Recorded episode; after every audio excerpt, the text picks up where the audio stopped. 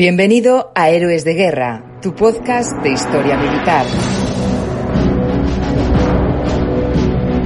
Prepárate para viajar en el tiempo y revivir los principales conflictos bélicos del siglo XX de la mano de José Antonio Márquez Periano y Daniel Ortega. En marcha.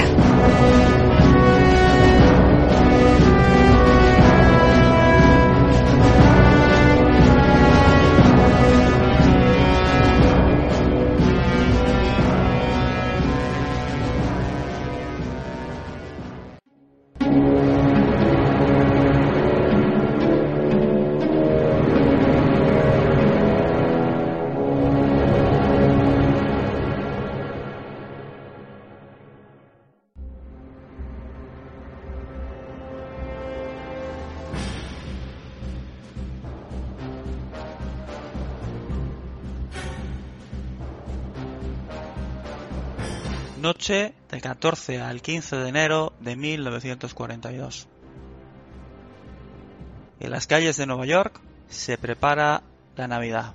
Poco a poco los tenderetes, las tiendas y los escaparates comienzan a llenarse de esa publicidad en la que aparece Papá Noel en todas las tiendas. El consumismo incluso está imperante en estos lejanos años.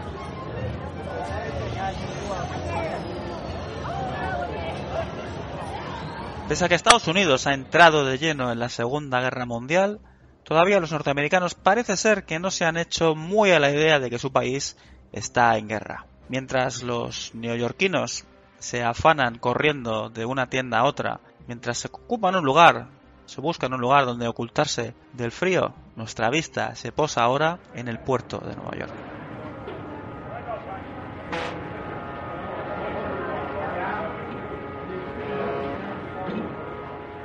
Esta noche va a suceder uno de los momentos más épicos, más legendarios y más extraordinarios de la Segunda Guerra Mundial. El U-123 avanza sigilosamente hasta llegar al puerto de la Gran Manzana. Su capitán, Reinhard Hardegen, ordena emerger hasta profundidad del periscopio.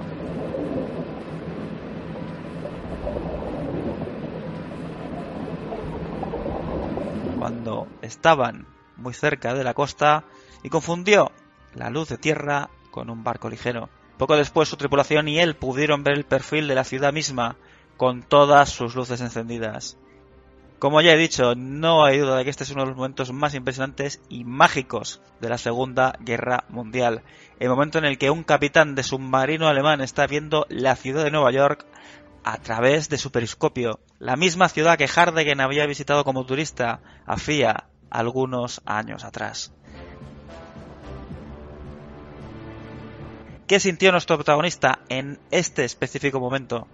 Esa sensación, este recuerdo, esas emociones que en ese momento recorrían todos y cada uno de los átomos de Reinhard Hardegen en ese momento, los acabaría compartiendo años más tarde con aquel que os habla José Antonio Márquez Periano.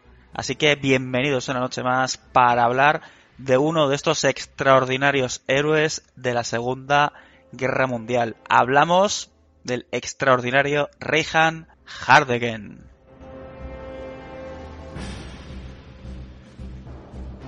Toda historia tiene un principio, un nacimiento. Reinhard Hardegen nació el 18 de marzo de 1913 en la pequeña ciudad alemana de Bremen, en una de sus calles donde se podía escuchar un dialecto alemán casi propio, el llamado Pausdeutsch, una lengua local que combinaba elementos del holandés, danés e inglés, que había sido aprendido y transmitido de generación en generación a pesar de los esfuerzos de las autoridades locales, tanto que la nobleza como el clero que trataron de erradicar aquella lengua de la cosmopolita ciudad. El propio padre de Hardegen era profesor de historia, geografía y francés en un gymnasium local y además era un escritor de reputado éxito que había escrito una gran cantidad de ensayos históricos, especialmente varias geografías de figuras históricas anglosajonas. La ciudad de Bremen estaba bañada por el río navegable Weser, que unía la ciudad con el océano Atlántico, lo que hacía que la ciudad privara de actividad comercial gracias a los barcos mercantes y a los marineros que recorrían sus calles.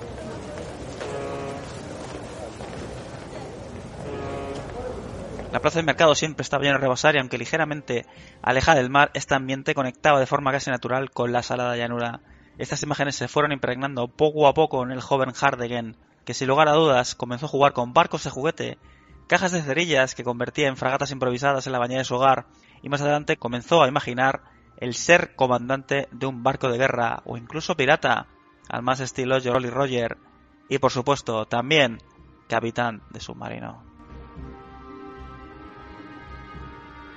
Por no entrar mucho en detalles, Harden acabaría pasando a formar parte de la Kriegsmarine, no sin antes, por supuesto, eh, formar parte del buque escuela Gotchfork, en el que se entrenarían muchos de los grandes capitanes de la fuerza submarina alemana durante la Segunda Guerra Mundial. Poco después embarcaría en el crucero ligero Karlsruhe en el Mar del Norte, con el que daría un curso de formación alrededor del mundo. Y finalmente, como digo, acabaría formando parte de la famosa Kriegsmarine, concretamente de su fuerza U-Boat, de su fuerza submarina.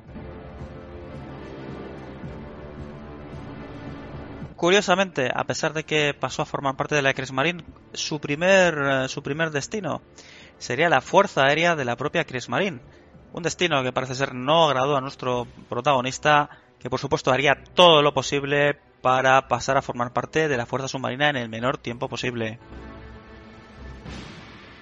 Debido a sus buenas calificaciones, su rango y su edad, eh, fue transferido más adelante eh, a la Fuerza de Escuela de Comandantes de U-Boats. ¿Te está gustando este episodio? Hazte fan desde el botón Apoyar del podcast de Nivos. Elige tu aportación y podrás escuchar este y el resto de sus episodios extra. Además, ayudarás a su productor a seguir creando contenido con la misma pasión y dedicación.